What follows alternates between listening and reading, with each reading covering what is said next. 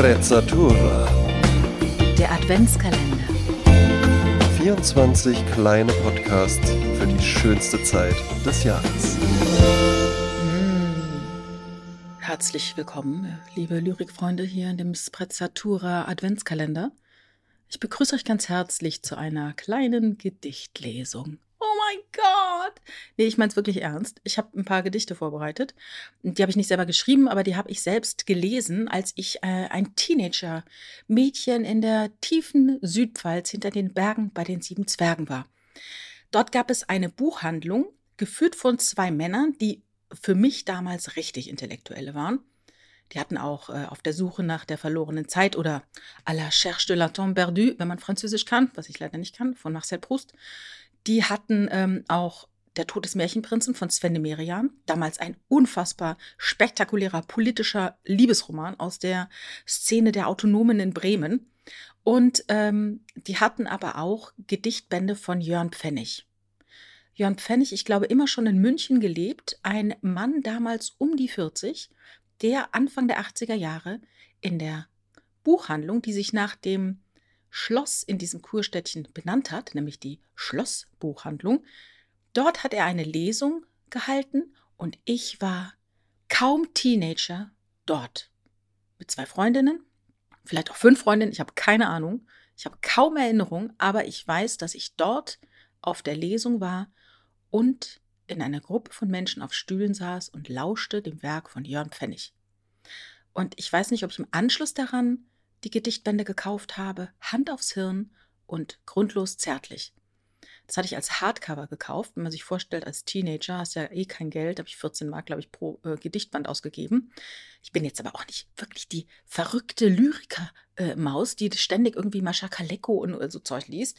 Ähm, aber was ich wirklich mache, ich liebe ja Liedtexte. Und Liedtexte sind ja nichts anderes als vertonte Gedichte. Also, meiner Meinung nach.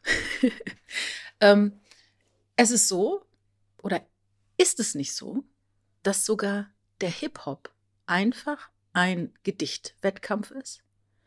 Ein junger, wütender Mann spittet ein Gedicht gegen einen anderen wütenden jungen Mann, der daraufhin wieder ein Gedicht spittet. Könnte man so sehen. Ich sehe es so. Jetzt kommen wir aber wieder zurück zu Jörn Pfennig. Also wir stellen uns jetzt vor, wir sitzen hier in der Schlossbuchhandlung Anfang der 80er Jahre. Ähm, eine Zeit, in der es quasi noch kein AIDS gab. Also AIDS erstmal entdeckt irgendwie 81, dann kam es 82 nach Deutschland, aber es spielte noch gar keine Rolle irgendwie im Mainstream. Ähm, und bedeutet, Geschlechtskrankheiten waren heilbar. Und es gab die Pille. Halleluja. Also die 70er Jahre, da waren, äh, also was man so hört, war ganz schön viel los, ne? In deutschen Betten. Und auch daneben und darüber und da, darunter. In dieser Zeit ist Jörn Pfennig äh, ein erwachsener Mann gewesen und hat Gedichte geschrieben. Und ich möchte aus diesen Gedichten etwas vortragen. Gott, ich muss, ich, ich darf es nicht so äh, pathetisch machen, ne? Das klingt dann echt wie so äh, Gravel, Gravel. Also, es geht los. Vorsichtshalber. Oh nein, er sie hätte nichts dagegen, hin und wieder fremd zu gehen. Die Beziehung ist intakt und ein solches Bedürfnis ganz natürlich, bisweilen. Der Gedanke allerdings, sie, er würde das Gleiche tun, ist unerträglich. Deshalb lässt er sie es vorsichtshalber. Nach dem Motto, man selber, pff, ne, ich führe eine offene Ehe, aber mein Mann darf nie davon erfahren. Ne? Ähm, weh, er wird's tun. Überzeugung. Sie sind treu aus Überzeugung. Wenn er sie allerdings dahinter käme, dass er sie zuerst untreu würde, dann gäbe es kein Halten. Dann würde er sie auch, und zwar mit gutem Gewissen. Und jetzt kommt ein Thema, das finde ich wahnsinnig spannend. Thema Eifersucht das ist ja sogar bis heute in Ex on the Beach und, und Temptation Island immer ein Riesenthema Eifersucht und äh, Eifersucht im gesunden Maß und äh, ich bin sehr eifersüchtig und nein, also du darfst bei mir auch schon mal feiern mit den Mädchen und so. Also ganz komische Vorstellung.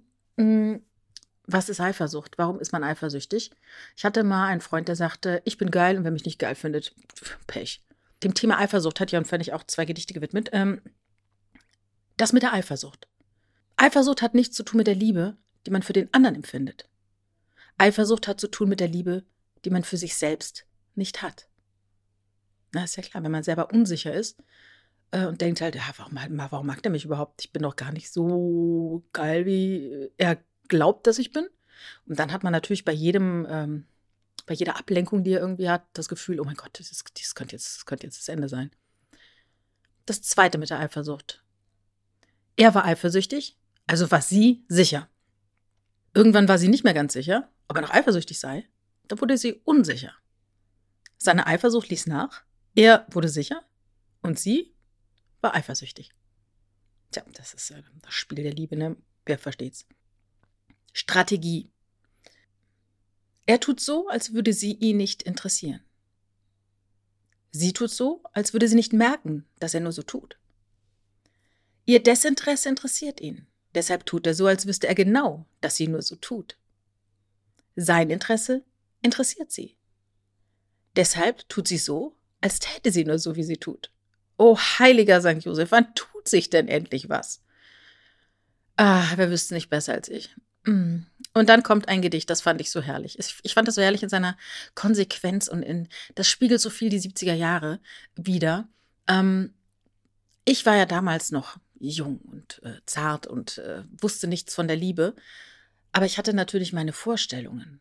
Und dieses Gedicht war komplett konträr zu meinen Vorstellungen und brach damit wie ein äh, Orkan in meine Moral. Das Gedicht ist gleichzeitig auch der Titel des Buches, des Gedichtbandes. Grundlos zärtlich. Wenn ich dir sage, ich hab dich lieb, wehre dich bitte nicht. Zugegeben, wir kennen uns kaum, aber wir haben nicht viel Zeit. Wenn ich glaube, dich lieb zu haben, dann brauche ich keinen Beweis, dass es wirklich so ist. Was zählt, ist die Möglichkeit. Du wirst kaum die Gelegenheit haben, die Tiefe meines Gefühls zu überprüfen. Wenn ich dir sage, ich hab dich lieb, dann lass mich ruhig lügen. Wenn es dich freut, nimm es an und lass mich zärtlich sein. Für Zärtlichkeit braucht man keinen Grund und schon gar nicht den Grund Liebe. Boah, ey, das, oh, das, hat, das hat mich so fertig gemacht, dieses Gedicht. Krass. Also, dass man nicht miteinander geht und trotzdem zärtlich miteinander ist, das gab es bei uns in der Südpfalz einfach nicht. Es gibt noch, ah, genau. Hier ist noch ein wunderbares, das habe ich auswendig gelernt und immer wieder Freunden geschickt, die in einer Situation waren, in denen, von denen ich glaubte, dass es ihnen hilft, dieses Gedicht zu lesen. Das, ich konnte es jetzt aber auch nicht komplizierter machen. Gesprächstherapie. Als ich dich plötzlich weniger liebte, ich weiß nicht warum, da durfte ich es dir sagen. Du hast mich verstanden und meine Liebe wurde größer. Gleich danach, das ist genau, äh, ähnlich. Dank und Bitte. Ich habe das wunderschöne Gefühl, dir alles sagen zu können. Erspare mir bitte das Gefühl, dir alles sagen zu müssen. Na, das ist so ähnlich wie bei dieser Eifersucht. Und hier kommt etwas, das ist, äh, da geht es um die Entschlusskraft und die Dinge, die man immer mal tun möchte und sie dann endlich tut. Eines Tages zog es sie plötzlich unwiderstehlich in die Freiheit, irgendwohin, vielleicht ans Meer. Sie packte die Dinge, die man auch in der Freiheit braucht, und ging mit hastigen Schritten aus dem Haus. Als sie die Straßenbahn verpasste, kehrte sie um. Tja, schade. Und hier in diesem Gedicht habe ich mich als junges Mädchen wiedererkannt. Theorie und Praxis. Sie sagte, der Film habe ihr sehr gut gefallen. Hervorragend, wie die Psyche dieser Frau so sorgfältig analysiert worden sei. Sie habe so deutlich Liebe gewollt, es aber nicht geschafft, Liebe anzunehmen. Nicht einmal die schüchterne Zärtlichkeit dieses Mannes, wirklich ganz ausgezeichnet beobachtet. Der, mit dem sie sprach, legte seine Hand auf ihre, da zog sie sie zurück. Oh, das fand ich so wunderbar. Ähm, und hier ist auch wieder ein Pamphlet fürs Fremdgehen. Fremdgehen in Anführungszeichen, warum auch immer. Erlebnis in Anführungszeichen. Sie liebte ihn, gewiss, doch er war nicht immer da, wenn sie Zärtlichkeit brauchte. Und dann war da ein anderer. Nicht das Erlebnis beeinträchtigte ihre Liebe, es war das schlechte Gewissen. Kennt ihr auch diese Geschichten, wo jemand sagt, ah, ich bin fremdgegangen, ich muss es ihm sagen, um mein Gewissen zu erleichtern. Ich muss es ihm sagen. Es ist fair, ich muss es ihm sagen. Und sagen, ey, das finde ich unfair, weil du hast etwas getan, was ihn potenziell komplett aus der Bahn wirft. Und damit du dich entlastest, dass du dieses Geheimnis nicht für immer für dich behalten musst, deshalb belastest du ihn jetzt damit und konfrontierst ihn mit einer Wahrheit, von der du gar nicht weißt, ob er sie tragen kann. Mich als Mann in die Lage einer Frau zu versetzen, ist ein sinnloses Bemühen, das ich nie aufgeben werde. Das fand ich auch ganz schön. Und hier wieder, was immer die, die introvertierten Frauen schaffen. Ne? Ich bin ja leider nicht introvertiert. Aber ähm, ja, vielleicht sage Introvertierte, ja, leider bin ich introvertiert und nicht extrovertiert, wie es so ist, ne? The grass is always greener in Irland. Da erst. Sie war ganz hübsch, sie sprach nicht viel. Sie kam mit ihm ohne lang zu zögern. Sie ging, als er nicht wollte, dass sie geht. Da glaubte er, sie zu lieben. Sind nochmal diese geheimnisvollen Frauen, ne? die hauen es dann immer wieder raus. Und hier noch etwas, was ich wirklich wahnsinnig amüsant finde, äh, weil ähm, man täglich im Alltag davon hört. Ich hoffe, ihr hört jetzt alle die wahnsinnig tolle Heizung. Vorsicht! Ein Philosoph, der aus dem Mund riecht, wird eine Philosophie entwickeln, die schlüssig darlegt, warum der Mensch lebensunfähig ist, wenn er nicht aus dem Mund riecht. So, so viel zur Wissenschaft. Könnt ihr noch? Ich lull mich hier so ein in, in diese Gedichte, aber ich finde die halt einfach äh, großartig. Ähm, das hier, da Erinnert mich so ein bisschen an ähm, einen Teiltext äh, von Reinhard Mays, des Kaisers Neue Kleider.